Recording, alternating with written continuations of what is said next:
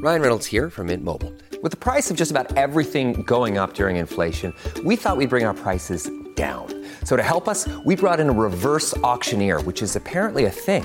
Mint Mobile unlimited premium wireless. Ready to get 30, 30, bit to get 30, bit to get 20, 20, 20, bit to get 20, 20, bit to get 15, 15, 15, 15 just 15 bucks a month. So, Give it a try at mintmobile.com slash switch. $45 upfront for three months plus taxes and fees. Promo rate for new customers for limited time. Unlimited more than 40 gigabytes per month. Slows. Full terms at mintmobile.com.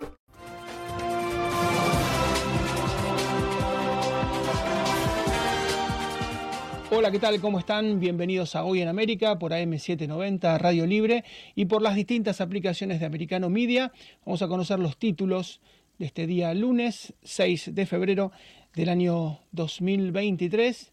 Muchísima, muchísima actividad. El primer tema que vamos a tratar en algunos minutos nada más es este globo tan extraño de China que terminó impactado por un F-22 norteamericano. Este globo atravesó Canadá, atravesó Alaska, llegó hasta Estados Unidos, se posó a unos 20.000 metros de altura, unos 60.000 pies, donde fue impactado por un F-22 Raptor, explotó prácticamente en el aire y hay muchas, pero muchas preguntas. Por un lado, porque al impactarlo de la manera que lo impactaron terminó cayendo al mar y bueno, ahora hay que buscar sus restos. Entonces la primera pregunta es, ¿por qué no lo capturaron? ¿Y por qué no lo analizaron para saber por qué China manda un globo con letras en chino a 20.000 metros de altura y se posa en Montana, que es un sitio donde hay armas estratégicas, letales, nucleares de los Estados Unidos. Vamos a estar en algún minuto hablando de eso. Vamos a hablar también de mm, las petroleras. A raíz de la guerra, de la invasión ilegal de Rusia a Ucrania, las petroleras tuvieron ganancias tremendas, siderales, históricas. Llegaron a ganar Shell más de 50 mil millones de dólares, Exxon más de 40 mil millones de dólares. A todas las petroleras en el mundo les fue bien por una cuestión sencilla, porque subió mucho el barril por la guerra.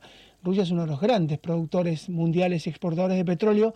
Y hay una empresa a la que le sigue yendo mal y sigue perdiendo y es PDVSA, la petrolera venezolana. En el marco de que todos ganan, PDVSA pierde y quedó claramente demostrado que no tiene que ver con el precio del barril, sino con la enorme ineficiencia, con el robo, con la corrupción fenomenal que tiene este país. Vamos a hablar también de eso. Vamos a hablar de la locura, una nueva. Uno dice, bueno, qué locura nueva va a ser Daniel Ortega, ¿no? Porque se le ha agarrado con los sacerdotes, a quienes persigue, con la prensa, a quien también persigue, ha cerrado el diario La Prensa, se la agarra con los opositores, ha metido presos cientos de opositores, incluidos siete presidenciables que iban a competir con él, se la ha agarrado con los turistas, a quienes ya no los deja siquiera sacar fotos o llevar una cámara de video y ahora ha anunciado que Irán, que es un país amigo de él, con lo cual no sé cuál es el vínculo que puede existir entre un país centroamericano y una teocracia musulmana islámica como la de Irán, pero ha anunciado que está bien que tenga Irán la bomba atómica y que está bien disponer de bombas atómicas y dejó casi abierto el, la puerta, el, el cerco, ¿no? la chance de que Nicaragua incorpore bombas nucleares. Una verdadera locura. Vamos a hablar también de lo que fue ayer la entrega de los Grammy sobre todo lo de Hollywood, ¿no? que está contratando actores y actrices de la tercera y de la cuarta edad. ¿no? Para la nueva temporada de Yellowstone, que es una serie líder, llevó a Helen Mirren, que debe estar cerca de los 80, y a Harrison Ford, que ha superado largamente los 70. Entonces, bueno, se está reivindicando la cuarta edad y la tercera edad. Jack Lemmon solía decir, cuando uno es grande como actor, es cuando está más dúctil, cuando más sabe, cuando más puede de alguna manera desarrollar su actividad, pero ya no hay papeles, porque los papeles son, bueno, ser abuelito, ser una persona que está retirada, bueno, todo eso ha cambiado, ha cambiado muchísimo y se ha reivindicado como nunca se está reivindicando a la gente de la tercera y de la cuarta edad, vamos a hablar en eso también en el final del programa, pero comenzamos hablando del globo, estábamos diciendo que es muy, muy llamativo. Algunos dicen fue una clara señal de amedrentamiento, porque si China quisiera espiar a Estados Unidos, tiene satélites. Y esos satélites pueden llegar prácticamente hasta 15, 20 centímetros del suelo. Pueden ver a un conejo cómo se mueve. Entonces, ¿por qué de repente mover un globo? que todos lo vean a 20.000 pies, ustedes 60.000 pies, 20.000 metros, ustedes calculan que el avión se mueve a 10.000 metros, a 30.000 pies, este es el doble de distancia, un globo que por supuesto no va tripulado, que de alguna manera puede ser maniobrado desde tierra. Ustedes me, informan cuando lo tengamos a Carlos Rincelli, vamos a preguntárselo a un piloto para, para saber por qué de repente una superpotencia que tiene, insisto, tecnología satelital, que podría espiar como lo hace, tiene una base especial satelital en Argentina, en la Patagonia, tiene otra base en Sudáfrica, pero de repente, ¿por qué lo hace? Porque en un momento de tanta tensión, hay mucha tensión en Taiwán, donde permanentemente China está violando su espacio aéreo, hay mucha tensión en Corea, que es un régimen absolutamente alineado con Pekín, que todo el tiempo está Kim Jong-un con sus 400 aviones y su arsenal nuclear y sus casi mil barcos amenazando Corea del Sur y amenazando a Japón. Hay mucha tensión en cada lugar que China está, por ejemplo, en el mar meridional de la China, donde tiene su flota y donde amenaza permanentemente a todo el mundo. ¿Por qué de repente subir la apuesta? ¿Por qué incrementar la tensión con Estados Unidos? Vamos a preguntarle a Carlos Rincelli, que es un piloto muy experimentado, ¿por qué piensa que de repente los chinos ponen este globo sobre territorio norteamericano? ¿Qué tal, Carlos? ¿Cómo estás? Hola, Marcelo. Gracias por llamar. Buen día. Bueno, y, no se entiende poner un globo de espía que tiene letras en chino, es muy raro, ¿no? Sí, vos pensás que hay dos globos girando, o, ahora quedó uno, digo, pero pusieron dos globos a girar alrededor del mundo. Eh, uno está en la parte de Latinoamérica, que todavía sigue sobrevolando, y el otro estaba en Norteamérica, en Estados Unidos, que lo derribaron. Ahora, hay que pensar varias cosas. Primero, esto es lo más parecido a un globo aerostático de la década del 30, es decir, el desplazamiento no supera los 15, 18 nodos, lo cual, si vos me decís, pongo una cámara ahí para filmar, está bien, pero en realidad lo que no se entiende es que eh, este globo, que tiene estas características, sea superador de lo que puede ser un satélite. Es decir, los satélites de última generación hoy te proporcionan mucho más información que este, que inclusive tenía hasta letras en chino. Digamos, es, bastante difícil de entender que con esto hayan querido hacer eh, algo que guarde relación con el espionaje, ¿no? Algunos dicen amedrentamiento, otros dicen probar las defensas norteamericanas. El presidente Biden tardó tres días en reaccionar. Tres días se tomó en, en tener una respuesta. Sí, mira, también es cierto que dentro de las estrategias que se utilizan, el hecho de poner algo tan relevante y, y, poco, digamos, guardado en términos de espionaje, hace que vos no puedas creer que te estén poniendo eso para mirarte. Entonces ahí viene lo que vos decís, el gobierno de Estados Unidos tardó tres días en reaccionar. Te diría que el de, los países de Latinoamérica, el globo este hace una semana que está dando vuelta y más allá de sacar una foto, este, todo el mundo mira y dice, ah, hay un globo, y nadie reacciona. ¿Y cómo me dice esto de que saquen un F-22, que para quien no sepa es un avión furtivo, tal vez el avión más caro de Estados Unidos, cada hora de vuelo cuesta 68 mil dólares de un F-22, que hayan sacado semejante máquina para impactar el globo y no tal vez capturarlo y analizarlo? Vos sabés que ahora lo están buscando en el mar, una tarea que es como buscar una aguja en un pajar. ¿Qué te parece? ¿No es desproporcionado sacar un F-22 contra un globo? Mira, el globo simplemente con pincharlo se caía, esa es la realidad y vos lo podés haber pinchado con cualquier cosa, porque insisto, las características son de un globo aerostático hasta lo que nosotros conocemos.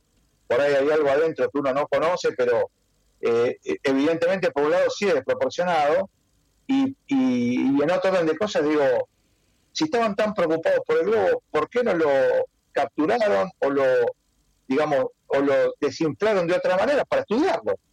Es decir, ¿para qué dejarlo caer al mar si vas a perder en el mar el 50% de la información. Eso sí no se entiende.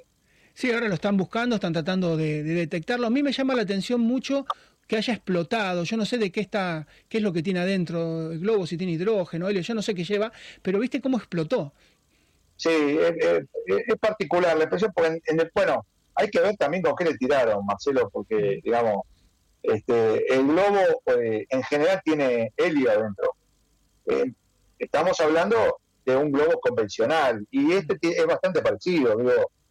Pero bueno, eh, también, eh, digamos que cuando explotó, dejó como una eh, como un polvo en suspensión que uno podría pensar que estaba inflado con otra cosa, pero me parece muy indefenso todo y, y sobrevaluado para derribarlo con un, con un avión de estas características. Así es, en un escenario, decíamos, donde permanentemente China está violando el espacio aéreo de Taiwán, donde China apoya a Norcorea, que permanentemente está tirando misiles balísticos sobre Japón y sobre Corea del Sur, o sea, subir la apuesta, eh, aumentar la temperatura, habría que hacer una segunda lectura de por qué lo han hecho. Bueno, mira, vos dijiste algo que es muy importante y quizás sea lo que deberíamos ver dentro de la línea de la investigación, haber tratado. Porque en realidad lo que este globo hizo fue invadir el espacio americano sin autorización. Porque todas las líneas aéreas del mundo lo pueden hacer con las autorizaciones correspondientes, los convenios y demás. Ahora, cuando vos pones un globo a volar, un globo, lo que sea, dentro del espacio aéreo americano sin permiso, yo creo que más que una provocación, o pongamos el término que quieras, pero digo, eh, es eso. Eh, violó una reglamentación que es volar dentro del espacio eh, aéreo americano sin autorización. Así es, Carlos, como siempre, un gran abrazo y muchísimas gracias. ¿eh? No, por favor, eh, como siempre lo digo, el desarrollo de esta y toda la agenda aeronáutica en arroba ambiente de vuelo, que vamos vía Instagram, y por supuesto haremos el seguimiento de estas cosas. Arroba ambiente de vuelo. Un gran abrazo, Carlos, muchas gracias. ¿eh? Igualmente, gracias a ustedes. Carlos Rincelli, piloto experimentado, va a dar mucho que hablar esto la tardanza en reaccionar y la desproporción de mandarle un F-22 a un globo que, como decía Carlos, usted lo pincha, se desinfla y se cae. Hacemos la primera pausa, volvemos en un minuto nada más.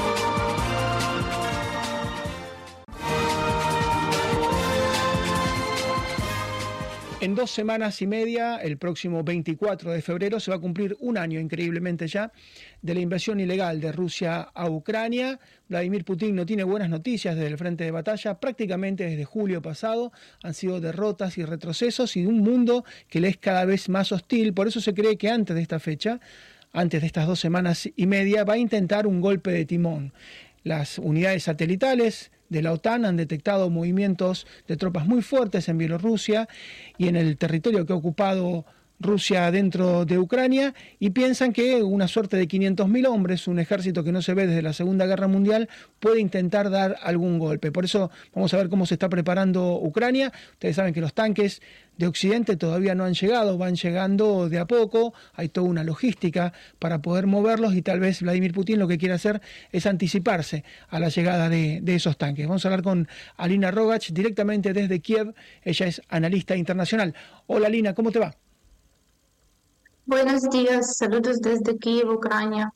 Contanos eh, qué se comenta de esta supuesta movilización masiva que podría estar haciendo Vladimir Putin.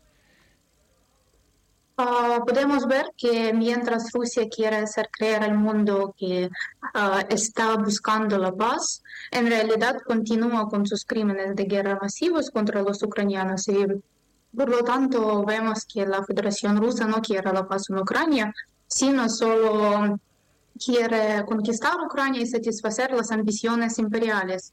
Y dentro de los próximos 10 días, Rusia planea lanzar una nueva ofensiva a gran escala. Según fuentes oficiales, Rusia movilizó de 300 a 500 mil personas. Uh, Rusia se está preparando para la escalada máxima en las próximas semanas. Los combates más duros están por venir y los próximos meses podrían ser decisivos en el curso de la guerra. Por supuesto, la pérdida estratégica de Rusia ya es clara, pero tácticamente todavía tienen los recursos para intentar acciones ofensivas. Y actualmente el objetivo uh, de la ofensiva rusa es principalmente la ocupación de todo el este de Ucrania. Putin ordenó capturar los territorios de las regiones de Donetsk y Lugansk para marzo de este año y se informa que Rusia ha estado concentrando grandes fuerzas ahí durante varias semanas. Uh, también uh, las regiones de Zaporizhia y Kharkiv también están amenazadas y hay opiniones eh, de que ah, una ofensiva desde el norte puede comenzar antes del um, aniversario de la guerra, el 24 de febrero. Ah, sin embargo, según información, ah, Rusia no tiene tales fuerzas y recursos suficientes para llevar a cabo tal amenaza. Y es obvio que Rusia tiene la intención de lanzar una ofensiva antes de que Ucrania reciba tanques y armas occidentales. Y después de todo, en dos a cuatro meses las Fuerzas Armadas de Ucrania tendrán un arsenal de armas mucho más poderoso, entonces el ejército ucraniano tendrá una ventaja significativa sobre el ejército ruso. Sin embargo, no podemos subestimar al enemigo, estamos luchando contra un enorme ejército que está ampliamente superado en, en, número, uh, siguen avanzando y avanzando como sin fin y ni siquiera uh, ellos mismos se dan cuenta del número de sus pérdidas. Solo piense en lugar de uh, capturar Kiev en tres días, no hay pérdidas y etcétera. Uh, otras narrativas rusas, uh, ya vemos, vemos que en 11 meses de guerra han muerto casi 133 mil ocupantes rusos y estos son los casos oficiales, oficialmente confirmados. Y Rusia planeó apoderarse rápidamente de Ucrania. Hoy continúa uh, destruyendo al pueblo ucraniano, pero hoy podemos decir que la guerra se convirtió en una guerra hasta el último ocupante ruso. Uh, para Ucrania significa expulsar hasta el último ocupante de nuestro territorio y para Rusia es importante arrojar tantos rusos como sea posible, al menos para obtener algunas ganancias sin contar las pérdidas y las vidas.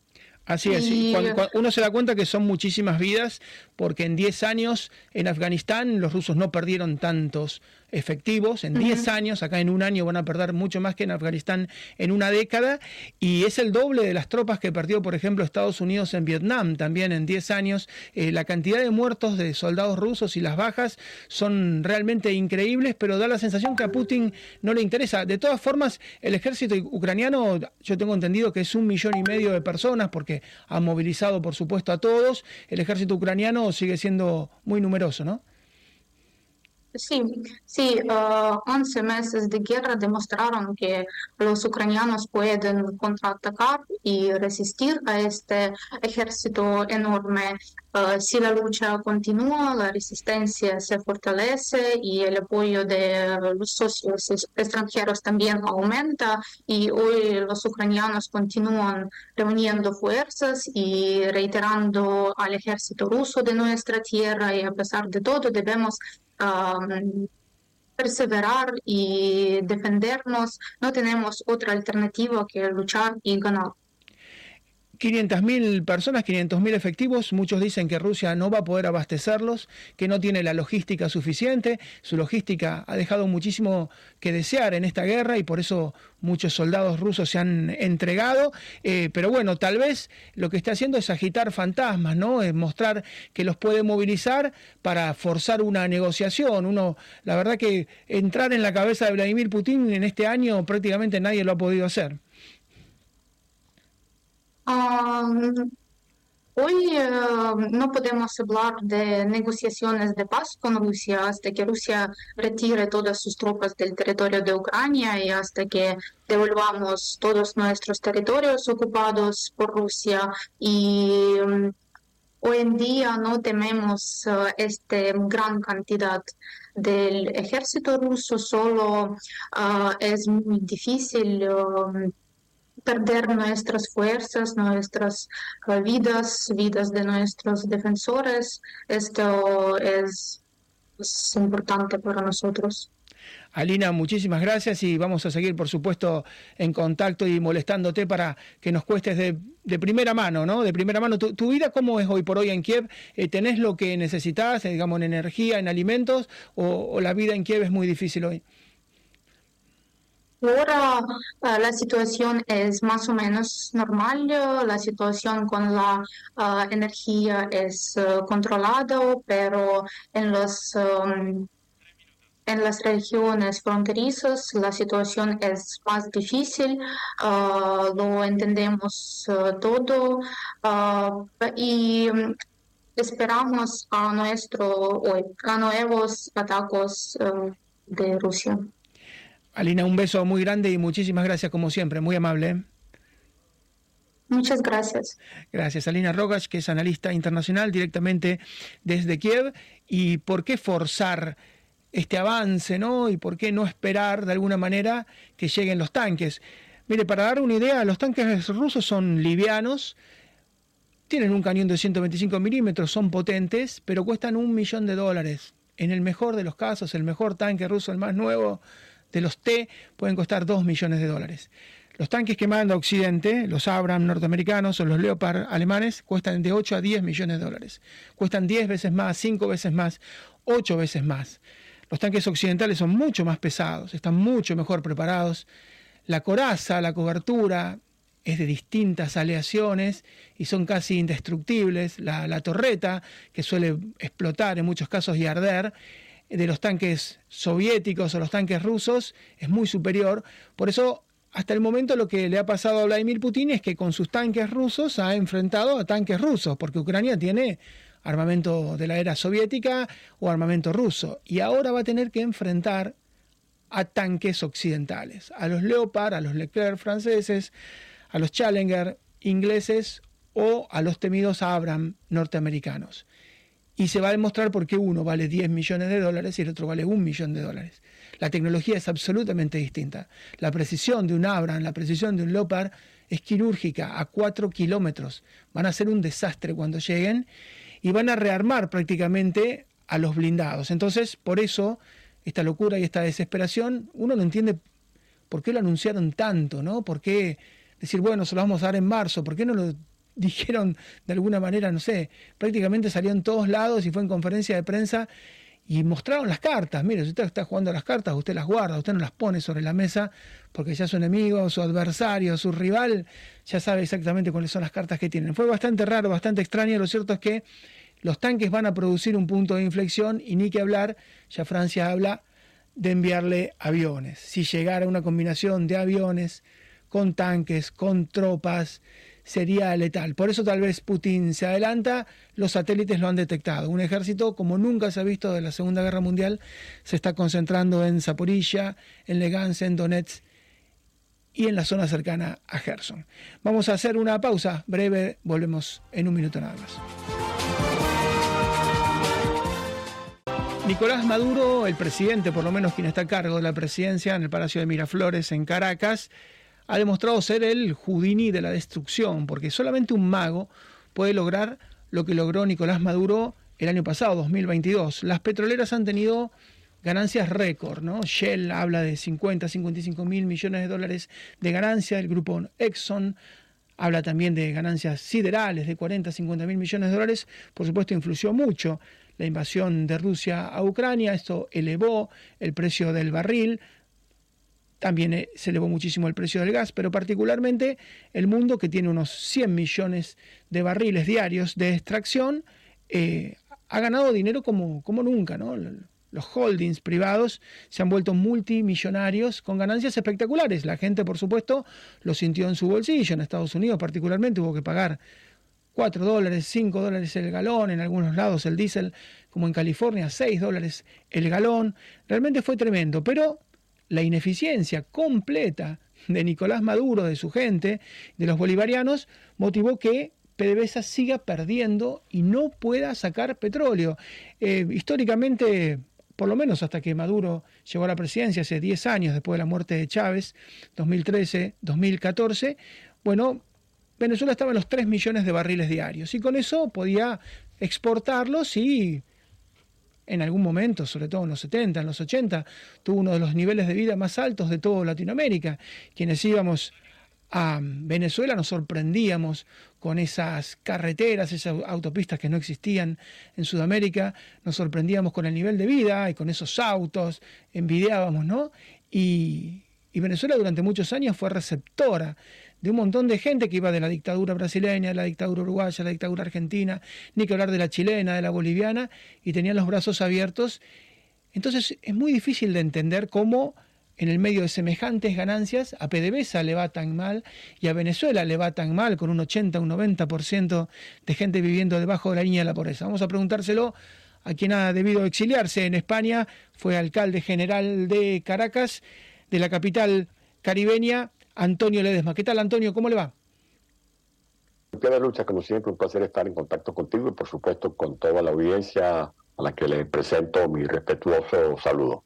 Antonio, vemos los números de, de, Shell, de Exxon, de cualquier holding y han tenido ganancias únicas en el 2022 y PDVSA sigue con pérdidas y han estado los iraníes, ¿no? han estado los rusos, los chinos y no logra mejorar su producción. ¿Por qué?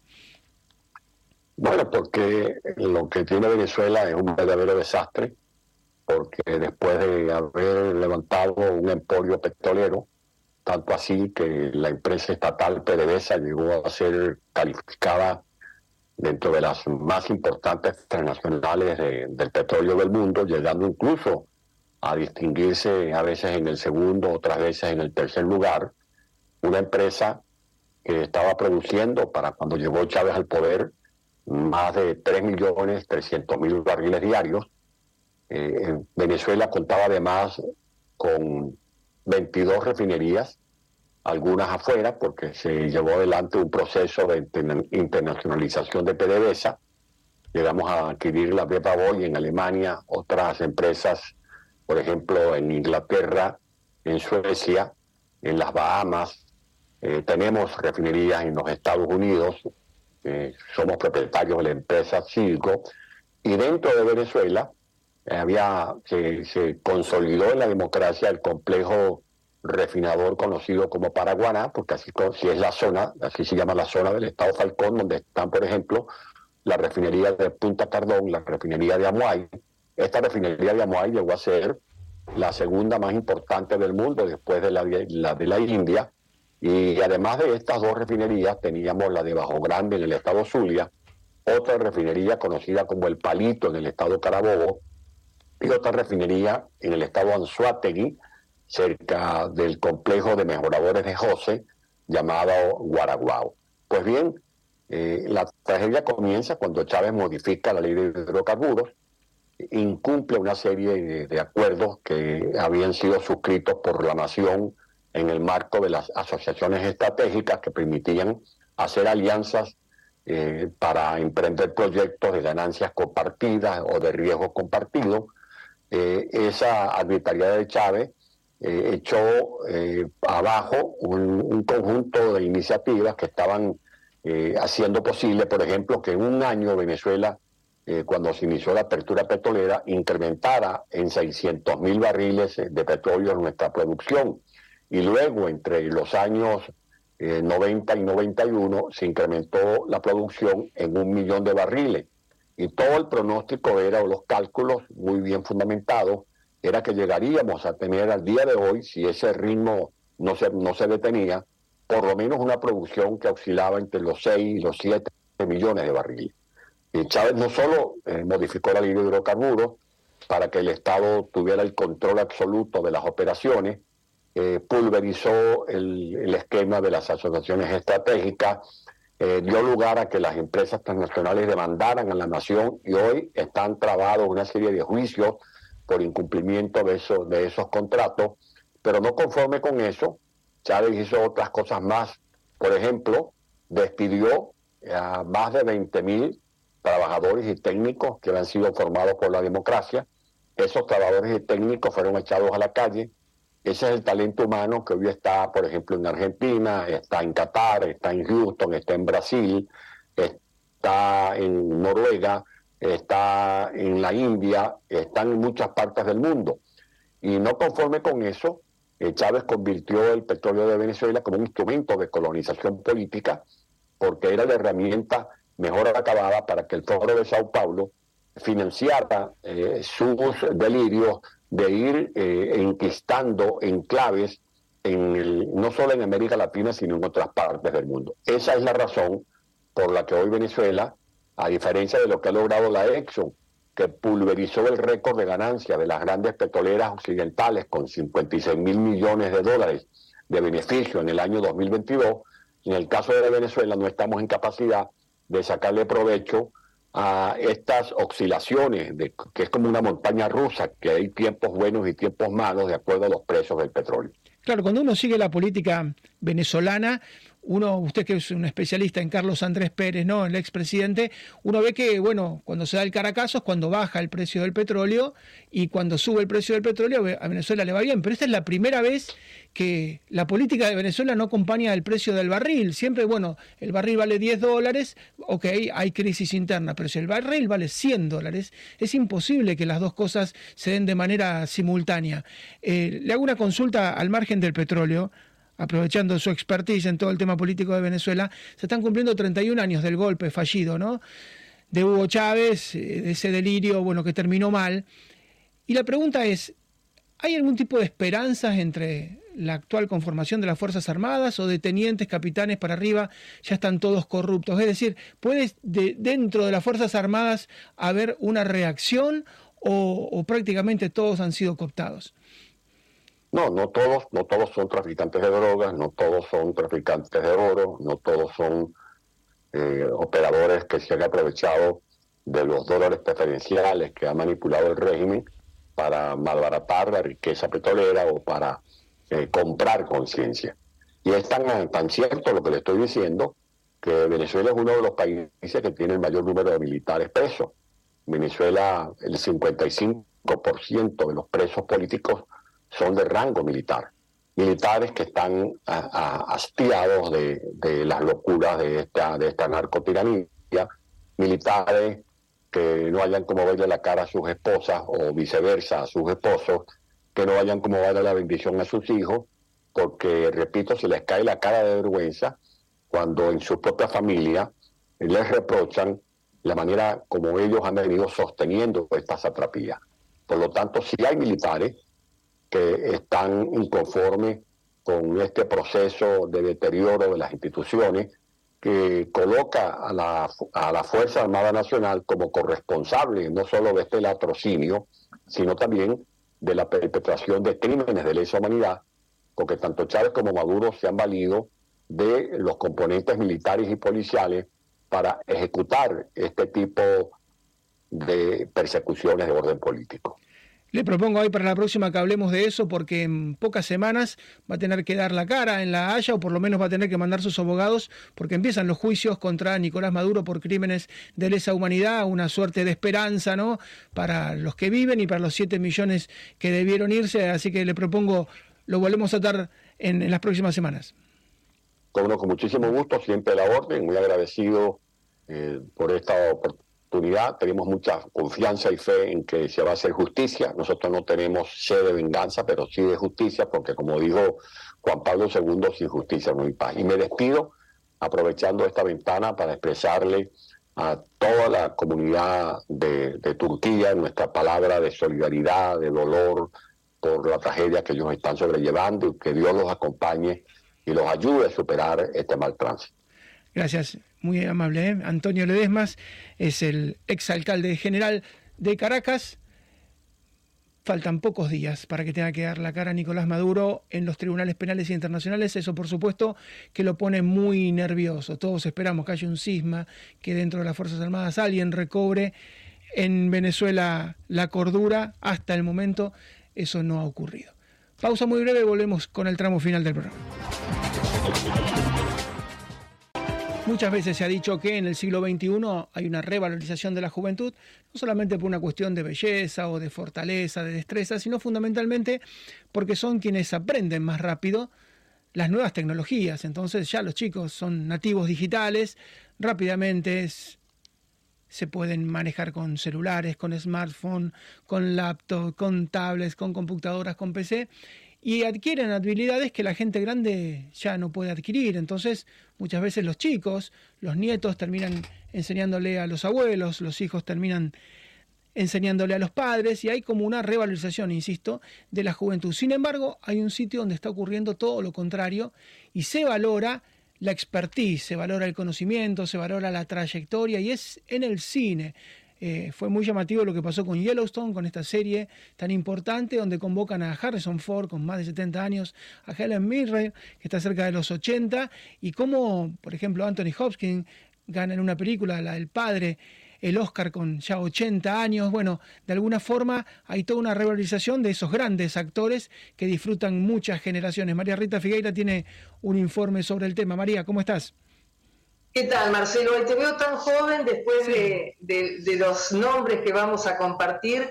Eh, yo creo que como esas bebidas espirituosas que se añejan y adquieren con los años un buen sabor, un tono mucho más óptimo y se cotizan con algunos actores y actrices ocurre lo mismo sin ir en detrimento de los más jóvenes que ganan terreno. Eh, vamos a hablar de 1923, una serie que va a tener a Harrison Ford de 80 años con Helen Mirren de 77, como acabas de comentar. Se ubica, justamente como el nombre lo indica, en el 1923 con todo lo que eso implica, la Gran Depresión, y es la precuela de Yellowstone y también la secuela de 1883 que tuvo a Sam Elliott, también de 70 largos, como protagonista. La sensación térmica que tenemos es que es una serie que la gente gusta muchísimo, la elogia no solo críticos, sino también el gran público. Es lo que se comenta en una reunión de amigos que estás viendo Yellowstone con Kevin Costner, que pese a sus 68 años está más lindo que nunca. Se desarrolla en un rancho que el rodaje se hizo en Montana y habla de la dinastía de la familia Dutton y ya les aseguro que si no la vieron, búsquenla porque es fantástica. 1883, 1923 y Yellowstone, que fue la primera. Pasamos ahora a una actriz de fuste también, Glenn Close, que hace unos años protagonizó una serie de televisión llamada Damages, que a nosotros nos fascina, a los latinoamericanos, todo el sistema judicial estadounidense y hace, protagoniza a una abogada de enorme temperamento. Big Little Lies, Meryl Streep. ¿Qué serie no querría contar con Meryl Streep, también de setenta y pico? Con Nicole Kidman se reencuentran después de aquella película Las Horas, donde Nicole Kidman ganó el Oscar como personificando a Virginia Woolf. Vamos al método Kaminsky de 2018 a 2021. Encontró a Michael Douglas, que actualmente tiene 78 años. Alan Arkin es estupendo actor, 10 años mayor que Michael Douglas.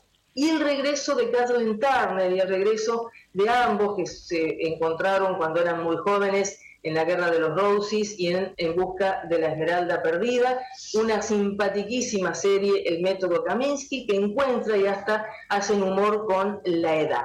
Viajamos un segundito a España, La Chica de Nieve. ¿Por qué menciono esta miniserie? Porque voy a hablar de José Coronado, un actor español que tiene 65 años y está en el mejor momento de su carrera. Ha protagonizado series, miniseries y películas es muy buen mozo, pero en su filmografía está pasando por un momento estupendo y no es una persona que se siente muy joven, pero ya tiene muchos añitos. Y si hablamos de personas, y me pongo de pie, voy a hablar de Donald Sutherland. ¿Por qué? Porque con sus 88 años nunca ha dejado de trabajar, protagoniza una miniserie de seis episodios que se llama The Undoing con Nicole Kidman y Hugh Grant. Hugh Grant dejó de ser ese muchachito tímido, introvertido, que tose y se ríe por los nervios, y ahora es un hombre de unos 62, 63 años protagonizando una serie muy compleja y muy elogiada. Nos vamos ahora a Francia, donde un díscolo actor como es Gerard Depardieu, con tantas facetas, con tanta edad y tantos kilos de más y siempre con una fuerza dramática envidiable, protagoniza Marsella, donde hace de alcalde, y hay realmente muchas aristas en esta serie, con tanto de política, con tanto de construcción y de llegar al poder en una ciudad tan compleja como es Marsella. Monarchs es una serie muy nueva. Susan Sarandon, con sus 76 años impecable, llena de talento, y es el mundo de la música country, una dinastía, una familia que se dedica a este género musical tan pero tan cotizado y elogiado. Y es la familia Roman, con todo lo que va sucediendo, su momento de apogeo, su ocaso, y también está Tracy Atkins, un monstruo sagrado dentro de la música country. Y por último, nos vamos a encontrar con uno de los actores más queridos por la crítica y por el público, que es Robert De Niro. ¿Por qué? Porque dentro de unos meses, a lo mejor se estrena a fines de este año o el año que viene, está Zero Day, una serie de televisión protagonizada por, eh, por Robert De Niro, con sus años también, su calidad. Y ustedes fíjense que yo tuve que elegir 10 distintas, 10 de este, series distintas, pero nosotros a veces cometemos el error de pensar que o son actores de cine o son de televisión. Lógicamente es distinta la demanda. ¿Por qué? Porque un actor que hace distintas temporadas tiene que estar más esclavizados, entre comillas. Pero todos los que nombré son cotizadísimos, tienen de sesenta y pico para arriba y cada vez lucen mejor, porque eso hay que decirlo. Son actores y actrices que jerarquizan cualquier serie de televisión que, puedan, que, podamos, con las que podamos tomar contacto. Y muchos de ellos, después te pido si, si querés para mañana, hacemos los EGOT, ¿no?